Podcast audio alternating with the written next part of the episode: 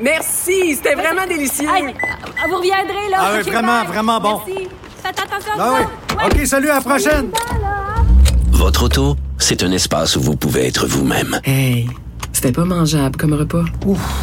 Elle mérite d'être bien protégée et vous méritez d'être bien accompagné. Trouvez la protection la mieux adaptée à votre auto avec Desjardins Assurance et obtenez une soumission en quelques clics sur desjardins.com.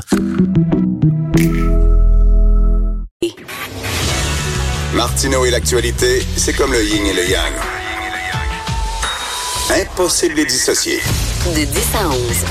Politiquement incorrect. Alors, tous les lundis, nous parlons de l'actualité avec Jérôme Blanchet-Gravel, essayiste. Salut, Jérôme. Richard.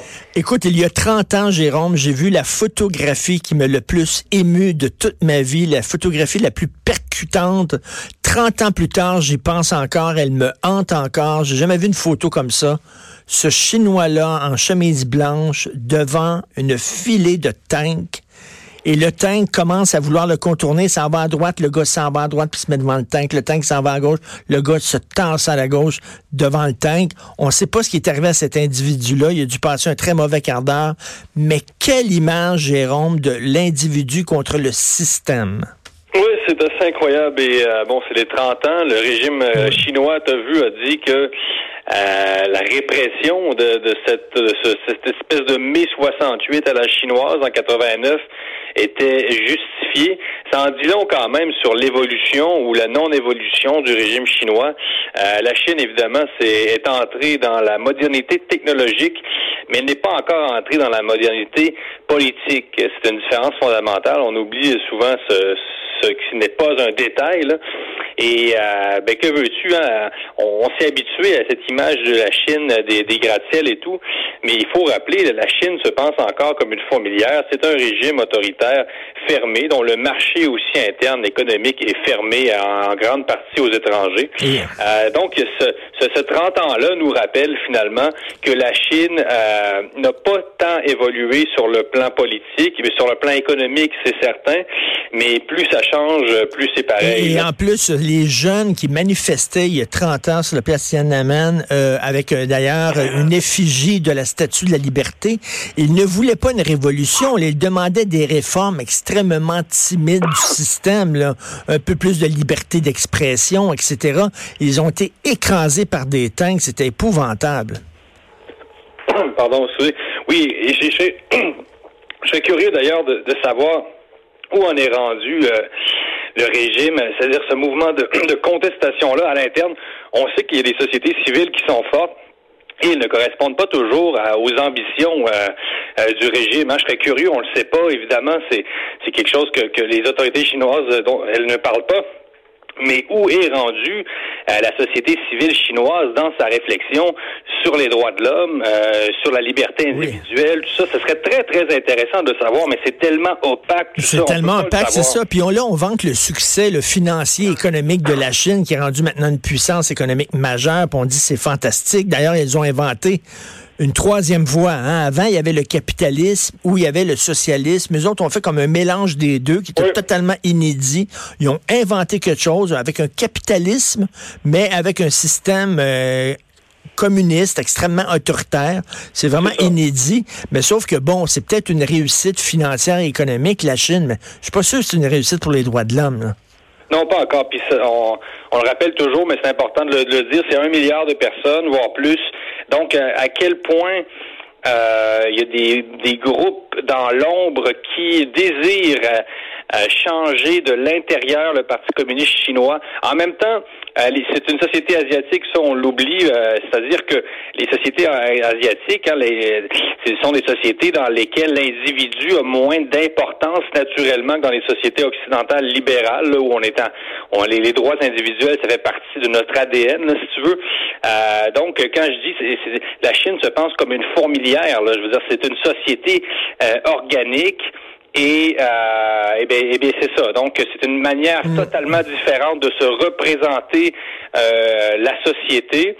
Mais quand même, ça ne veut pas dire que parce que c'est une société asiatique qu'elle ne n'a pas euh, en son sein un des groupes qui veulent plus de liberté individuelle. Mais ceci dit, on oublie quand même qu'il y a un clash là, quand même civilisationnel important ben oui. entre les sociétés occidentales et la Chine, qui est, qui est l'empire du milieu et qui est bien déterminé à reprendre sa place dans l'histoire et dans le monde. Hein. On parle d'une diplomatie de l'arrogance. la Chine de plus en plus arrogante, de plus en plus ferme sur le plan diplomatique. Et, le Canada aussi en a, fait les frais, on l'a vu. Là. écoute, je veux revenir avec toi sur les élections européennes. On n'a pas eu le temps d'en parler, euh, Jérôme. Euh, la, droite s'est complètement écrasée. D'ailleurs, le leader des Républicains a démissionné. Mais sauf qu'on dit là qu'on est on, assiste à un changement de paradigme, c'est-à-dire en politique en Europe depuis des années, sinon des siècles, c'était la droite contre la gauche. Et là, on dit que ce paradigme-là, il est fini, il est terminé. Maintenant, ce sont les nationalistes contre les mondialistes. Qu'est-ce que tu en penses? Est-ce que tu es, d'accord avec ça, toi? Oui, je pense que c'est un clivage qui se dessine, tout à fait.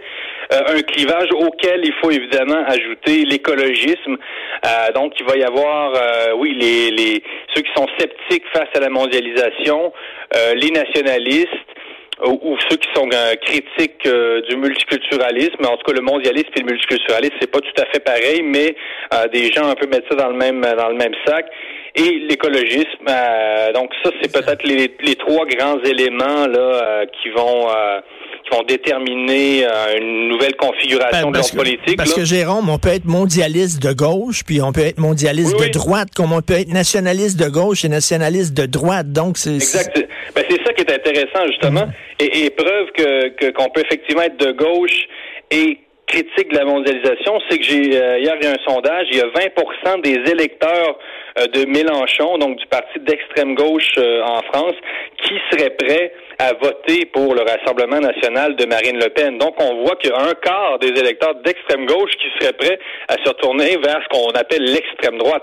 Donc là, Richard, on voit bien qu'il y a un nouveau clivage parce que là, euh, c'est ça, ça dépasse totalement la question euh, gauche-droite. Ben on a une question, euh, puis, puis, puis, même à droite, on regarde le Rassemblement national, Richard, je veux dire, c'est quand même un parti qui défend aussi euh, les travailleurs, le, on, ce qu'on a, on a, appelé à une certaine époque le prolétariat. Bon, c'est un peu péjoratif comme expression, mais tu vois que là, quand c'est même les ouvriers qui se tournent vers des partis de droite, il y a vraiment un basculement, un renversement du clivage gauche-droite. C'est une, c'est quelque chose qui veut moins dire quelque chose. Est-ce que on peut appliquer ce, ce, ce, nouveau, euh, cette nouvelle grille d'analyse au Québec? Regarde, par exemple, tout le débat sur la laïcité.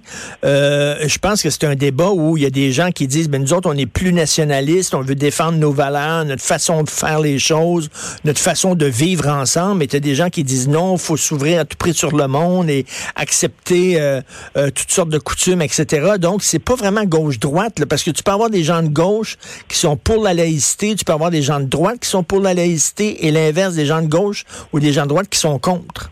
Oui, tout à fait.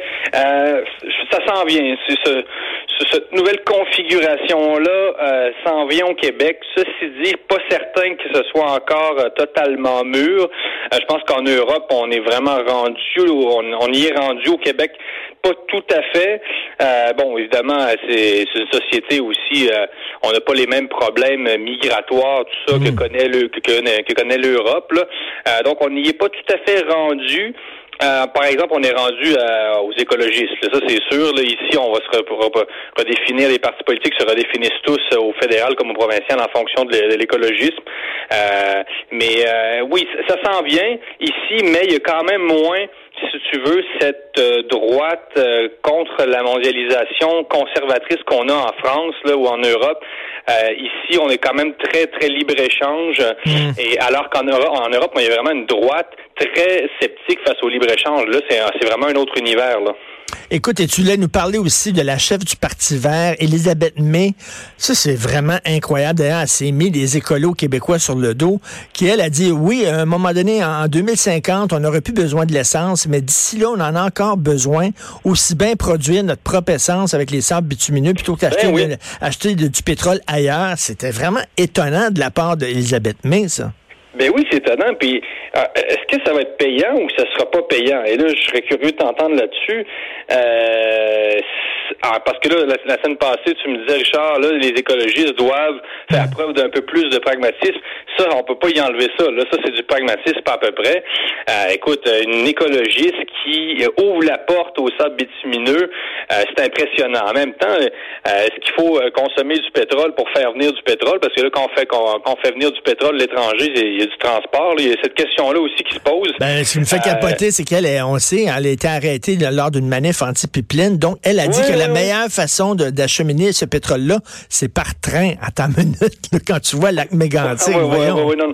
ça, c'est le bloc québécois, Richard, qui va pouvoir profiter de euh, de cette ben déclaration-là, parce que, bon, euh, sans en faire son cheval de bataille principal, je pense qu'il faut pas qu'il fasse de l'écologie son euh, son principal point de programme, le bloc, mais le bloc peut en profiter, là, parce que si il dit, là, on est seul parti qui, évidemment, s'oppose au projet au sable bitumineux, aller au, Canada, qu'est-ce qui cet état pétrolier-là. Donc ça, c'est une déclaration qui peut profiter au bloc, qui est en train de se, se verdiser, si tu veux. mais ça reste que, je sais pas, est-ce que ça peut profiter à Mme May euh, à, l'ère où à l'heure où les écologistes ont le vent dans les voiles et qu'il y aurait peut-être des gens de la euh, ordinaires qui se disent nous on, est quand même écologistes mais euh, pas radicaux.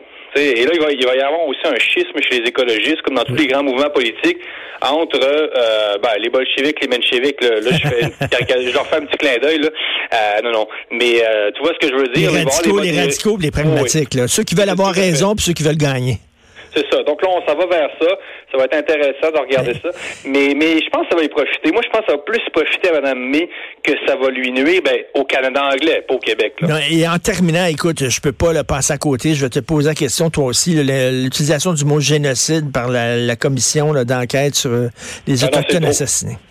C'est vraiment trop. Euh, j'ai lu quelques extraits du rapport. Ça m'apparaît, ça m'apparaît vraiment être condensé euh, de plusieurs termes à la mode. Là, on parle même de la transphobie serait un problème là qui conjugué au colonialisme de l'État canadien aurait créé ce, génocide-là.